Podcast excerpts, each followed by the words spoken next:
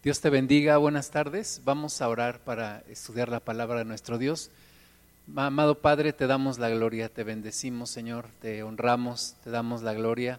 Bendito sea tu santo nombre. En el nombre de Jesús reprendemos toda obra del maligno, echamos fuera de nuestra vida en el nombre de Jesús y abrimos nuestro corazón, Padre, para que tu palabra penetre en nuestro corazón y haga la obra para la cual tú la envías. Pedimos, Espíritu Santo, que tú nos guíes, que tú nos hables y que este tiempo sea de bendición y todo para gloria y honra del nombre precioso de Jesús. En el nombre de Jesús. Amén. Vamos al segundo libro de Reyes, capítulo 18, a partir del versículo 17. Eran los tiempos del rey Ezequías, que gobernaba en el reino de Judá, ya se había separado el reino de Israel con, o con once de las tribus y el reino de Judá aparte y eh, Ezequías era rey de Judá. Y dice el versículo 17 del segundo libro de Reyes 18, después el rey de Asiria envió contra el rey Ezequías al Tartán, al Rapsaris y al Rapsacés, con un gran ejército desde Laquis contra Jerusalén y subieron y vinieron a Jerusalén. Y habiendo subido, vinieron y acamparon junto al acueducto del estanque de arriba, en el camino de la heredad del lavador. Llamaron luego al rey y salió a ellos Eliakim, hijo de Hilcías, mayordomo, y Sebna, escriba, y Joa, hijo de Asaf, canciller.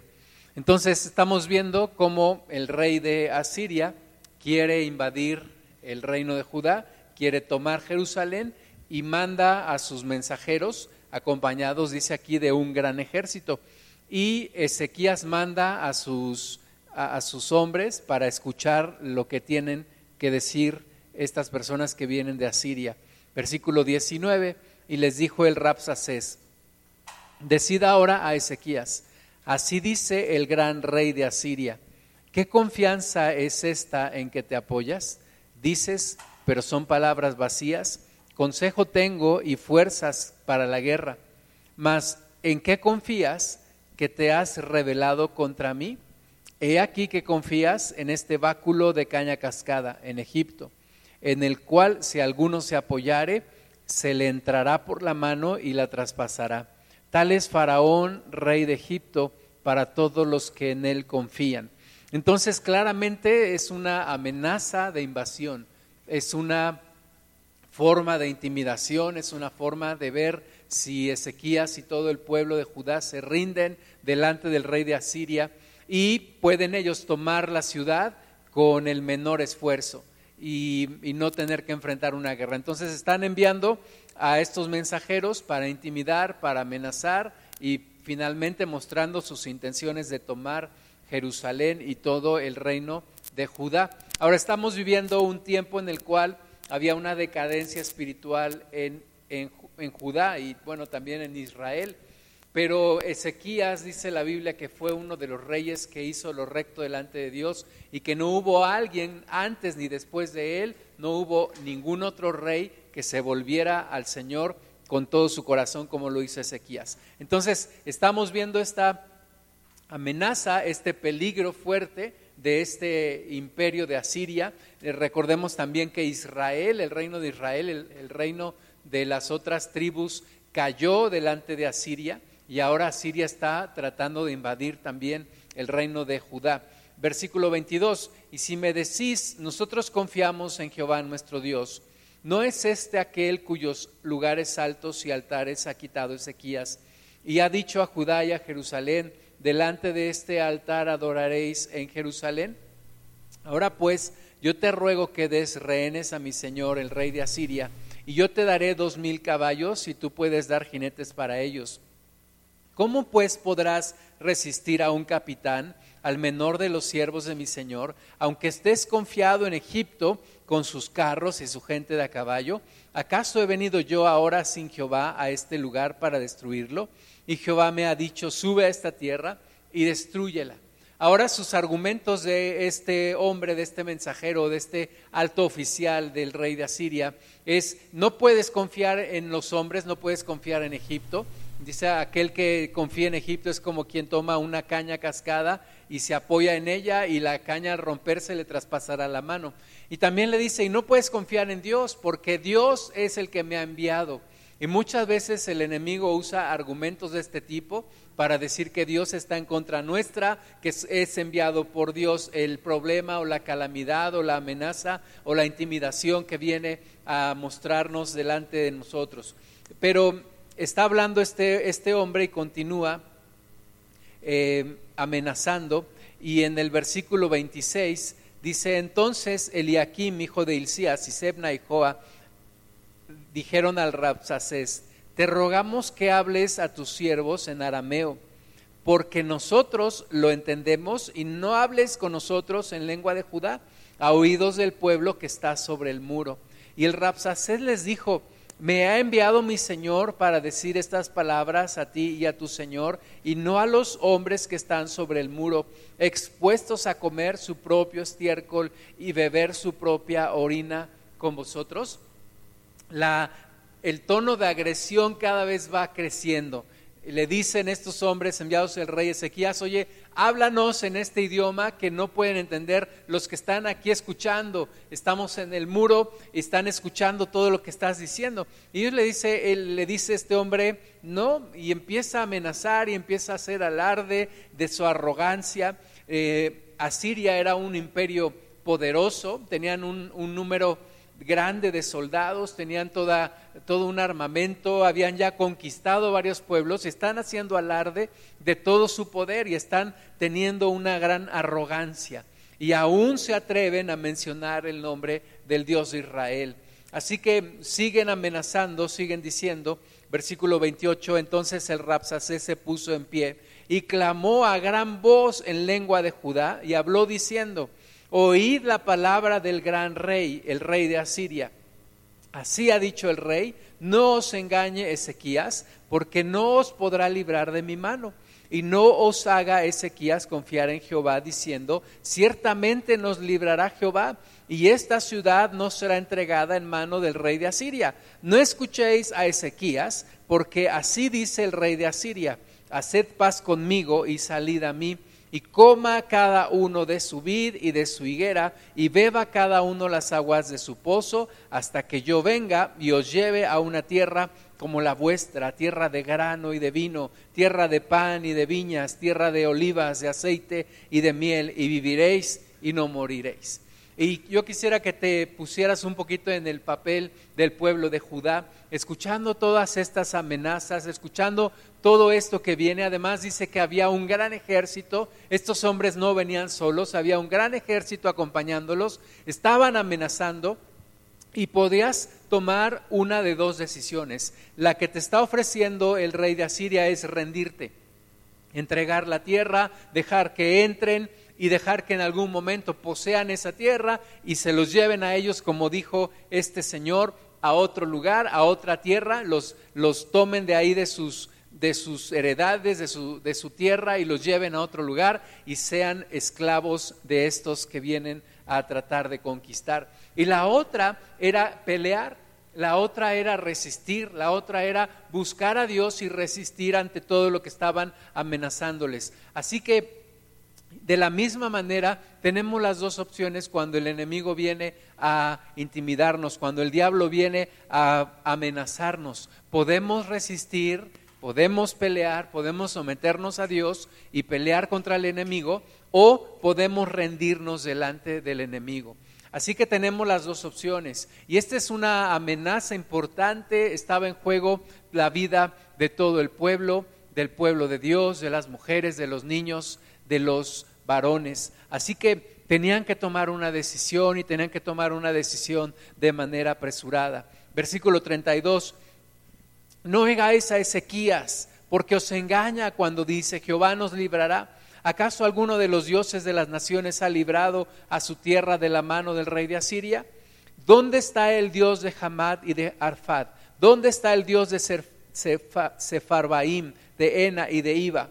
¿Pudieron estos librar a Samaria de mi mano? ¿Qué Dios de todos los dioses de estas tierras ha librado su tierra de mi mano para que Jehová libre de mi mano a Jerusalén? Y de nuevo el tono de la agresión sigue subiendo y el tono de la arrogancia. Ahora dice, está haciendo alarde de los pueblos que ya conquistaron, incluso del reino de Israel, de los hermanos de Judá. Como dice aquí, ¿quién, qué Dios pudo librar a Samaria de, de nuestra mano? Y está tomando cada vez una mayor argumentación. Ahora, mientras él está hablando todo esto y está creciendo en arrogancia, yo me imagino la cara de los hombres que están escuchando. Se están dejando intimidar y están, yo creo, temerosos, están cada vez más apocados de lo que están escuchando, de lo que están oyendo. Además, el rey les había ordenado no contestar nada, simplemente escuchar lo que querían decir. Pero es la misma estrategia que el diablo usa, amenazarnos, intimidarnos, decir te voy a hacer esto, te voy a hacer aquello, Dios no va a poderte librar de mi mano, etcétera, etcétera, etcétera. Versículo 36, pero el pueblo cayó y no le respondió palabra porque había mandamiento del rey, el cual le había dicho, no le respondáis. Entonces Eliakim, hijo de Hilcías, mayordomo, y Sebna, escriba, y Joa, hijo de Asaf, canciller, vinieron a Ezequías, rasgaron sus vestidos y le contaron las palabras del Rapsacés. Le platicaron todo a Ezequías, todo lo que había, lo que les había dicho, y yo creo que la Biblia nos resume de una manera importante todo lo que ese hombre había estado diciendo. Me imagino una arrogancia, una prepotencia, una una confianza excesiva en su poder, amenazando, diciendo y tratando de hacer que se rindan sin pelear la batalla. Y eso es lo que el diablo quiere, que tú y yo nos rindamos sin ofrecer resistencia, sin pelear la batalla. Eh, y dice en el segundo libro de Reyes, capítulo 19, versículo 1, cuando el rey Ezequías lo oyó, rasgó sus vestidos y se cubrió de silicio y entró en la casa de Jehová.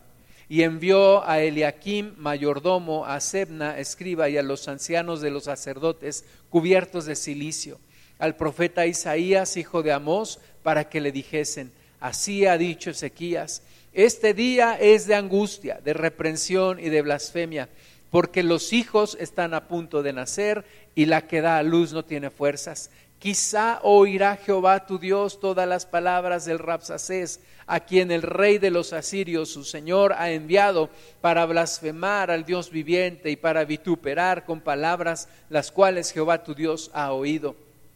Por tanto, eleva oración por el remanente que aún queda. Ezequías hace lo correcto. Ezequías, y, y no hay problema en tener miedo, pero el problema es lo que hagamos cuando sentimos ese miedo. Y Ezequías hizo lo correcto.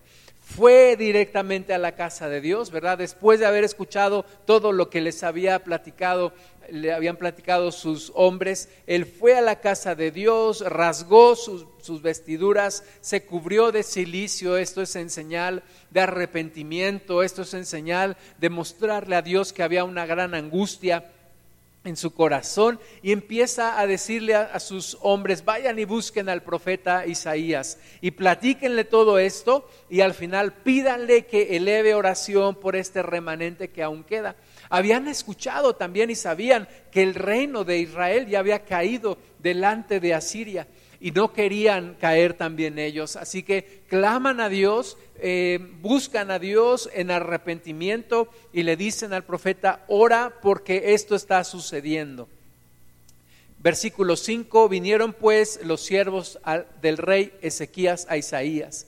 E Isaías le respondió, así diréis a vuestro Señor, así ha dicho Jehová, no temas por las palabras que has oído con las cuales me han blasfemado los siervos del rey de Asiria.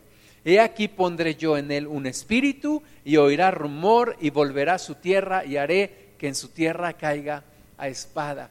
Y esa es la, la, bendición de tener a nuestro Dios, al Dios verdadero, al Dios que creó los cielos y la tierra, al Dios que no le teme a nada, al Dios que es por sobre todos, al Dios que nadie puede vencer claman a él, el profeta le dice, así te dice el Señor, no temas, yo voy a hacer algo, yo los voy a defender, yo voy a tratar con ese rey. Y esa es la forma en la que tú y yo debemos de reaccionar ante los problemas, ante las adversidades, ante las amenazas del diablo. Clamar a Dios y Dios nos defenderá y Dios nos mostrará el camino y Dios estará con nosotros. Versículo 8.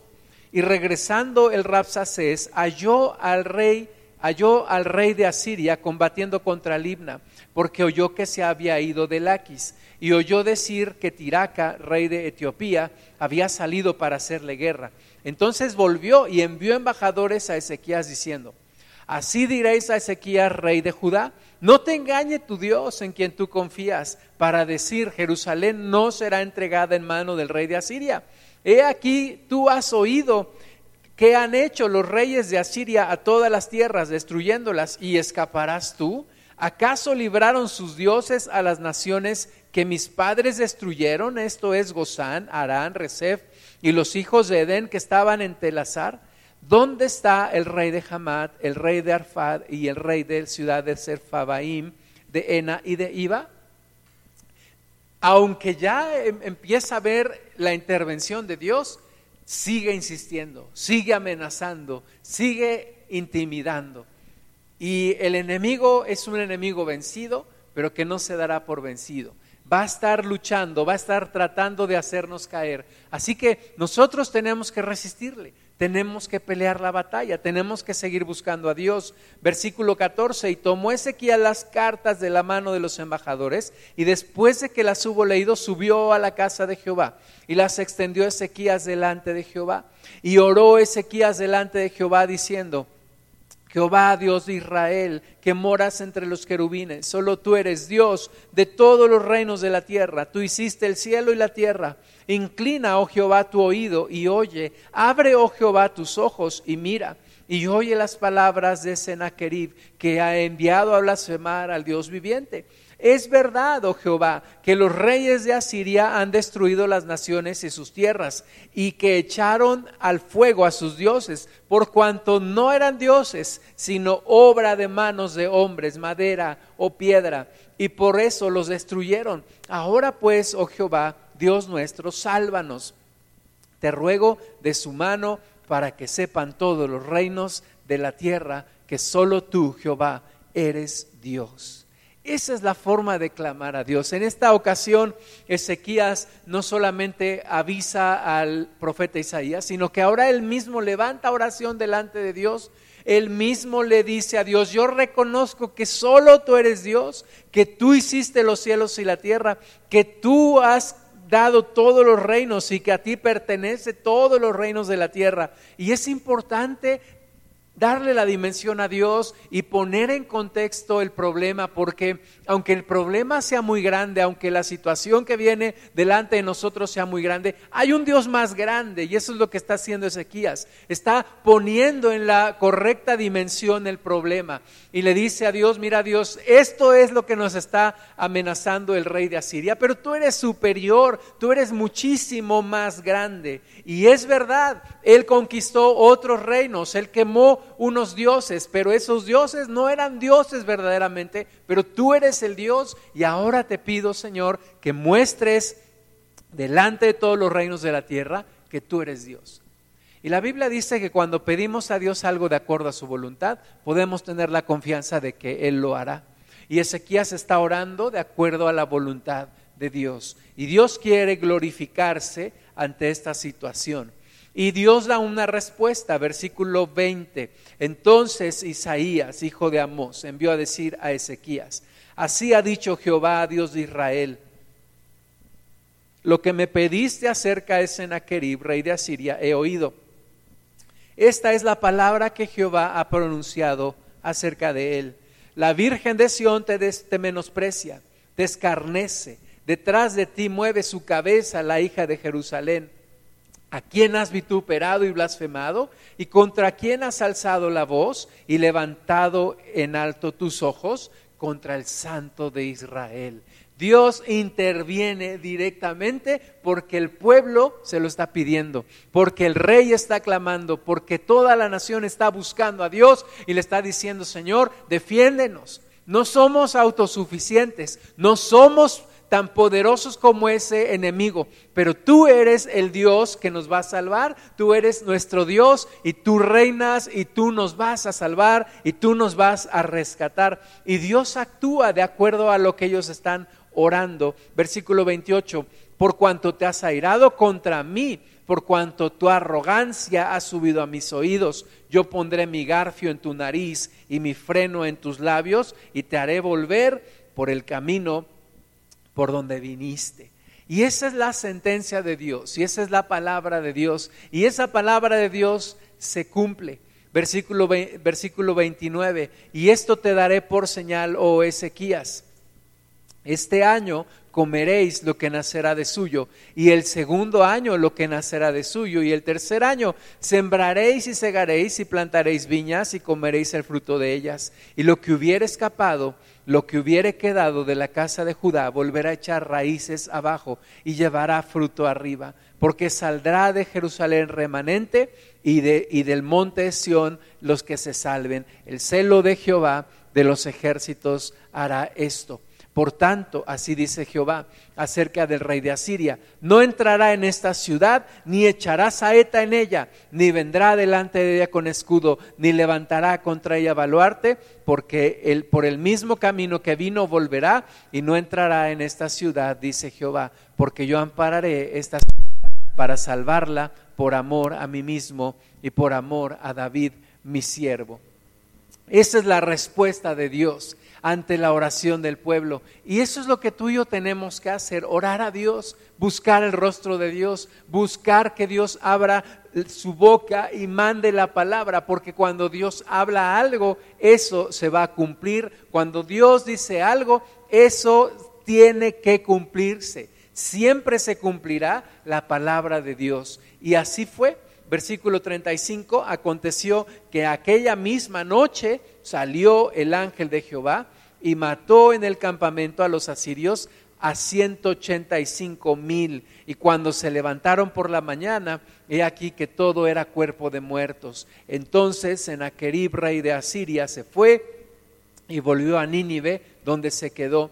Y aconteció que mientras él adoraba en el templo de Nisroch, su dios, Adramelech y Sarecer, sus hijos, lo hirieron a espada y huyeron a tierra de Ararat, y reinó en su lugar Esarjadón su hijo. ¿Por qué? Porque Dios defendió a su pueblo, porque el pueblo clamó a Dios, porque el pueblo oró, porque ante la adversidad, ante la amenaza, ante la inminente amenaza que ya estaba ahí por invadir, ellos clamaron a Dios y Dios respondió. Dios nunca llega tarde, Dios siempre llega a tiempo. Y tú y yo necesitamos clamar a Dios. Y estamos viviendo hoy una adversidad importante. Estamos viviendo, dicen algunos, la crisis sanitaria más importante de los tiempos modernos. Estamos viviendo una pandemia que en México al día de hoy se reportan 73.258 muertos y casi 700.000 casos de personas enfermas. Estamos, estamos ocupando el nada honroso tercer lugar de muertes a nivel mundial, solamente detrás de Estados Unidos y Brasil. Y casi igual que India, pero India tiene como 10 veces la población que nosotros tenemos. Estamos en el nada honroso primer lugar de muertes entre médicos a nivel mundial.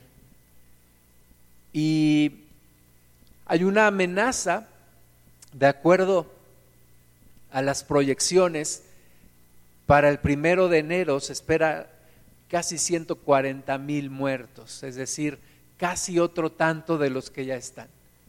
¿Y qué es lo que vamos a hacer ante esta amenaza? Tenemos ahí la amenaza en puerta, tenemos la adversidad, hay un espíritu de muerte que está rondando, Muchos han muerto a, esta cifra de 72 mil personas que han muerto. Hay que sumarle tantas otras que no se han reportado y tantas otras que han muerto por otra causa, por otro tipo de enfermedad. Hay un espíritu de muerte rondando en nuestra nación. ¿Y cuál es la respuesta que tenemos tú y yo que tomar? Tenemos que clamar a Dios. Nosotros no tenemos la respuesta en, en, sí en nuestras propias fuerzas, pero tenemos un Dios que sí la tiene. Conocemos un Dios que está por sobre cualquier pandemia. Conocemos un Dios que puede reprender al espíritu de muerte y éste enseguida tiene que retirarse. Y tú y yo necesitamos clamar a este Dios todopoderoso. Lo conocemos y necesitamos clamar a Él. Necesitamos hacer como Ezequías, decirle a Dios, Señor, las fuerzas se acaban, no tenemos fuerzas, ¿verdad? Como él dijo, como Ezequías dijo, es como si una mujer estuviera por parir un bebé y ya no tiene fuerzas. Y así estamos.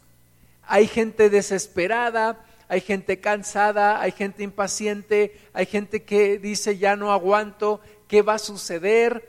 Hay personas enfermas, hay personas que ya perdieron seres queridos, hay muchos que ya murieron y el único que puede rescatarnos es nuestro Dios. Escuchaba un, eh, un pastor en la semana y decía, se ha desatado en estos tiempos una oleada de oración como nunca antes. Pero yo creo que necesitamos orar aún más intensamente, necesitamos seguir clamando a nuestro Dios, porque Él es el único que puede librar a nuestra nación. Estamos en el mes de la patria, acabamos de festejar el 15 y el 16 de septiembre ¿Y dónde se muestra nuestro sentido de patriotismo y nuestro amor por nuestra nación? Tú y yo tenemos que mostrarlo a través de la oración y a través de la intercesión por esta tierra, por estas almas, por estas personas que están a nuestro alrededor. Necesitamos levantar nuestra oración. Habacuc capítulo 2 versículo 1 dice, sobre mi guarda estaré y sobre la fortaleza afirmaré el pie y velaré para ver lo que se me dirá y qué he de responder tocante a mi queja.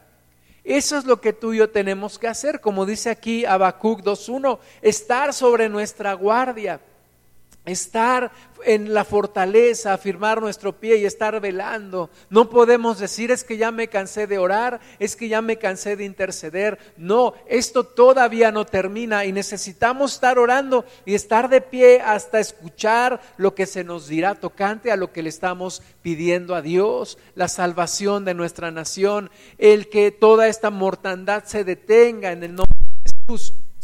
Versículo 2 Dice, y Jehová me respondió y dijo, escribe la visión y declárala en tablas para que corra el que leyere en ella.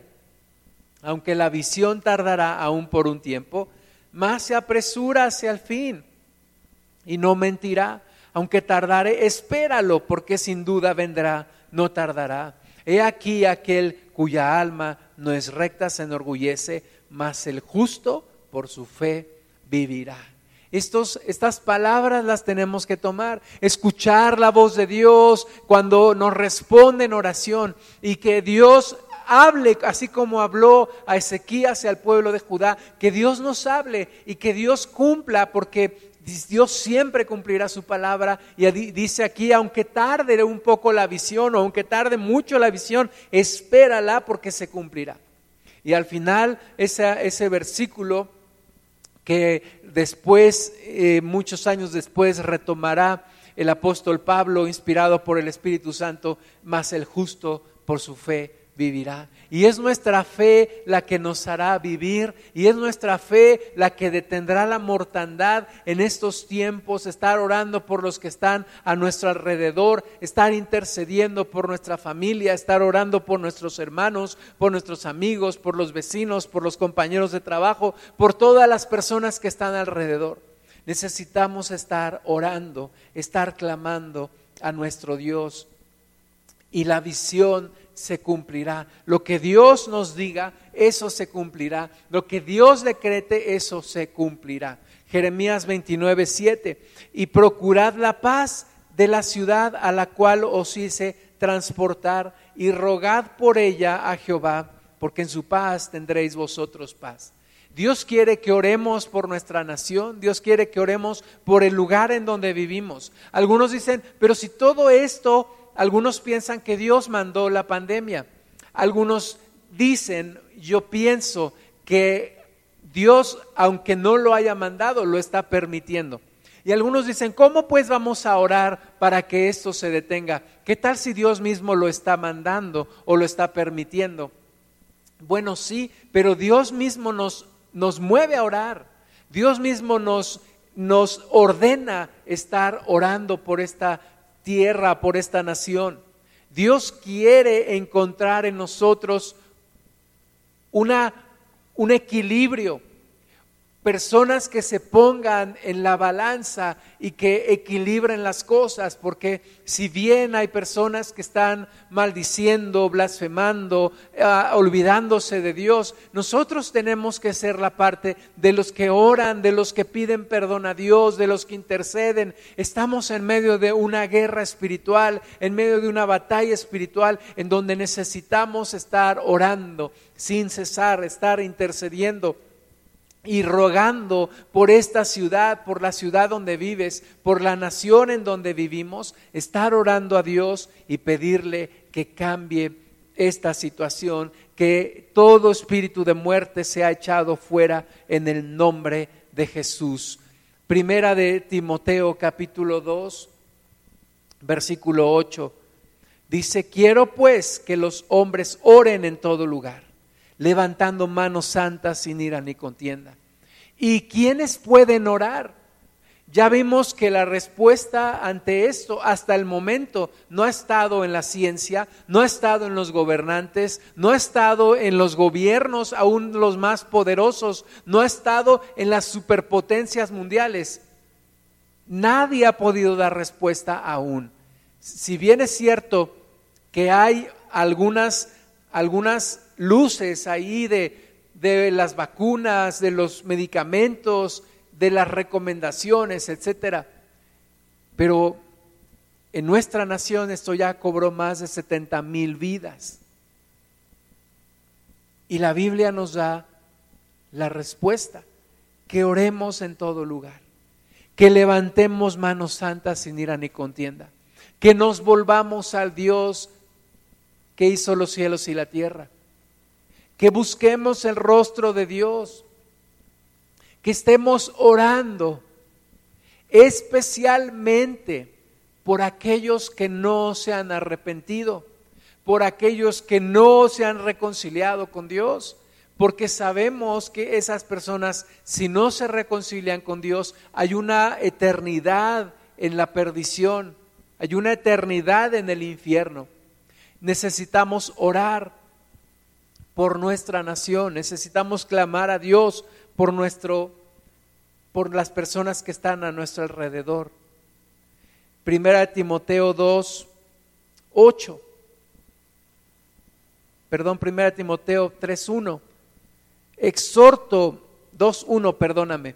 Exhorto ante todo a que se hagan rogativas, oraciones, peticiones y acciones de gracias por todos los hombres por los reyes y por todos los que están en eminencia, para que vivamos quieta y reposadamente en toda piedad y honestidad. Porque esto es bueno y agradable delante de Dios nuestro Salvador, el cual quiere que todos los hombres sean salvos y vengan al conocimiento de la verdad.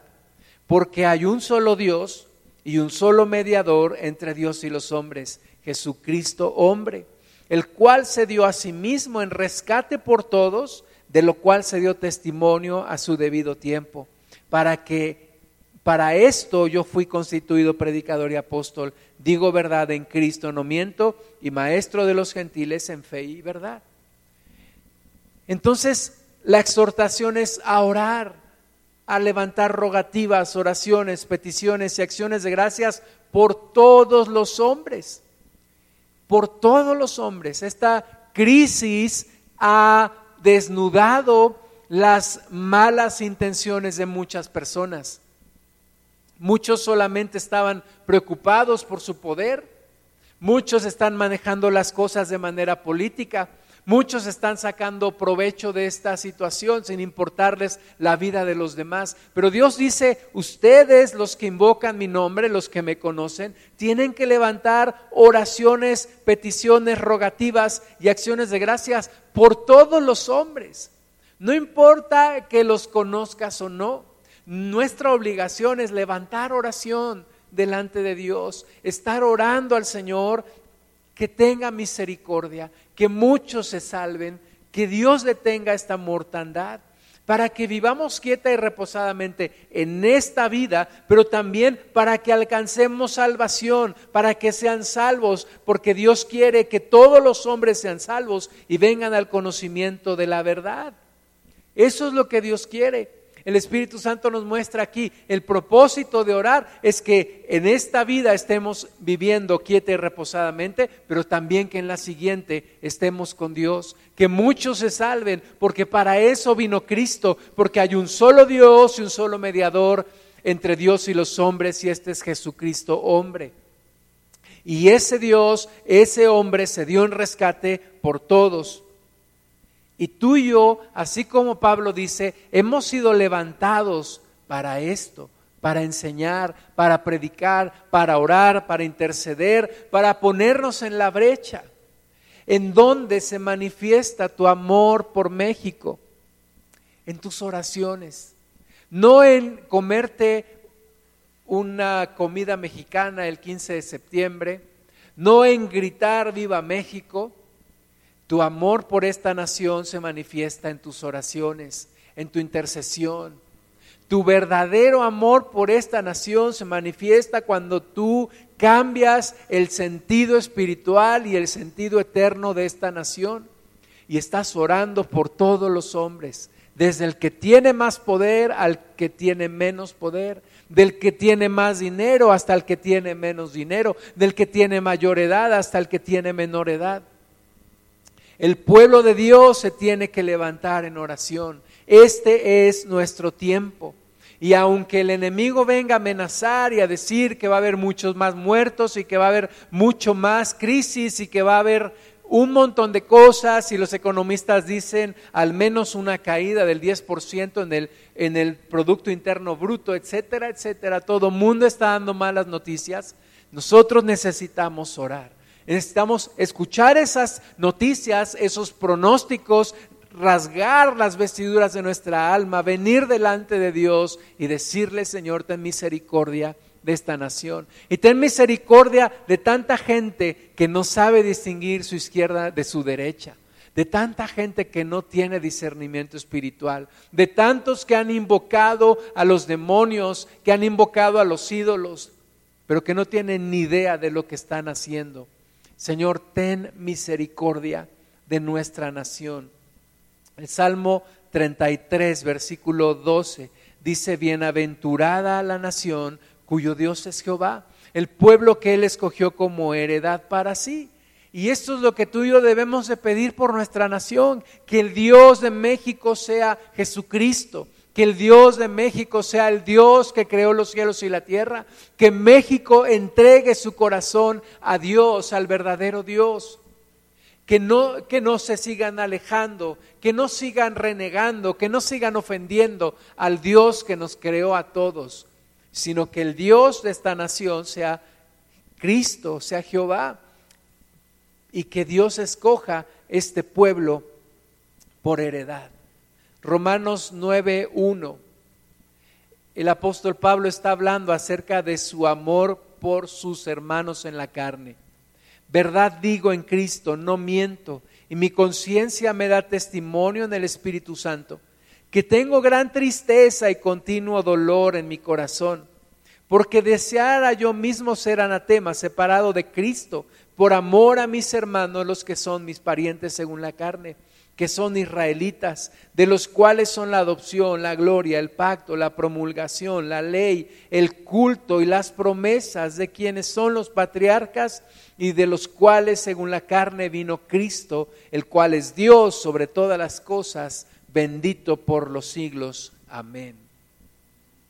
El apóstol Pablo dice, yo tengo dolor por mi nación, tengo dolor por mis hermanos en la carne. ¿Por qué? Porque están separados de Cristo. Y tú y yo necesitamos sentir ese dolor, sentir ese gran pesar, lo que estamos viviendo ahora, y rogarle al Señor, ten misericordia, ten misericordia de nuestra nación. Yo quiero ahora clamar a Dios y quiero pedirte que clamemos a Dios juntos. Señor, nos volvemos a ti, nos entregamos a ti, Padre. Ante todas las noticias que vemos todos los días, ante todos los pronósticos, ante todas las amenazas del diablo, clamamos a ti, Señor. Buscamos tu rostro, nos volvemos a ti, Señor, nos arrepentimos. Y te pedimos que tengas misericordia, que tengas misericordia de esta nación, que tengas misericordia de este pueblo, Señor. Perdónanos, perdónanos Dios Santo, perdona toda iniquidad, todo pecado. Perdona, Señor, la falta de discernimiento. Perdona a este pueblo que no sabe distinguir su izquierda de su derecha, hablando de discernimiento espiritual. Perdona, Señor, todo lo que hemos hecho. Perdona todo el abuso de poder, todos los falsos intereses, toda la mentira, toda la demagogia. Perdona, Señor, todas las malas intenciones de nuestro corazón. Y Padre, defiéndenos, ayúdanos. Entramos en comunión contigo Venimos delante de tu santo trono, Señor.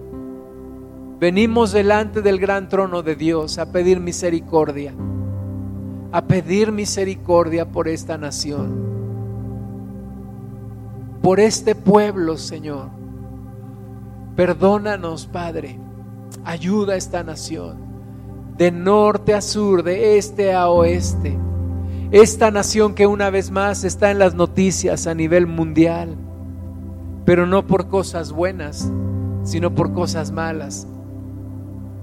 Esta nación que una vez más, Señor, está en boca de todos los pueblos.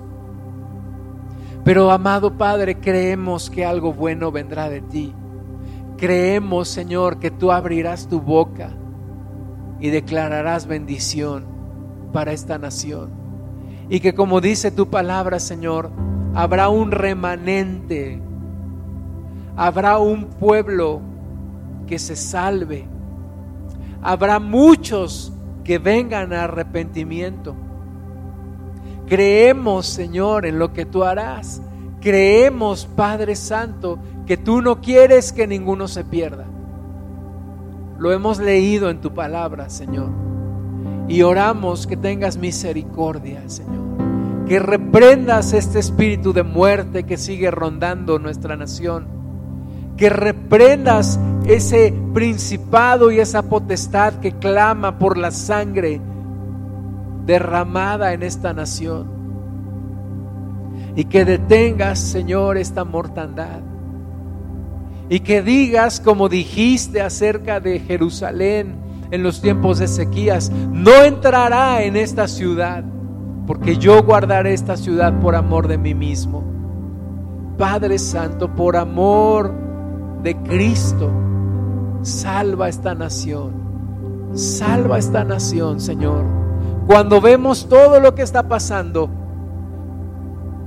podemos decir, no hay nadie, no hay nadie que pueda salvar a México, solo tú, Señor. No hay nadie que tenga la respuesta. No hay nadie que sea capaz de hacer algo por esta nación solamente tú, Señor. Solo tú. Y a ti clamamos. Que quede evidencia que hay un Dios, creador de los cielos y la tierra, que ama esta nación, que dio a su Hijo en rescate por todos y que quiere que todos seamos salvos, que no quiere que ninguno se pierda. Señor, que sea evidente a este pueblo, a esta nación, que solo tú salvas, que solo tú sanas y que solo tú eres digno de toda la gloria.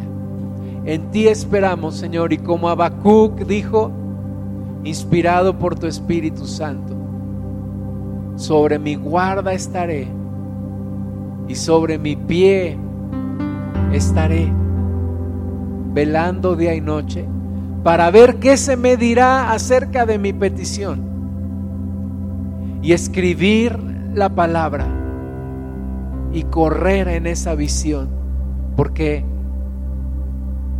se cumplirá en su tiempo, en tu tiempo, Señor. Danos paciencia, danos sabiduría, danos dirección, danos templanza, Señor, para seguir adelante, para confiar en ti, para no desanimar, para no desviarnos, para no distraernos, sino para estar en ti, Señor, por siempre y siempre. En el nombre de Jesús, bendito.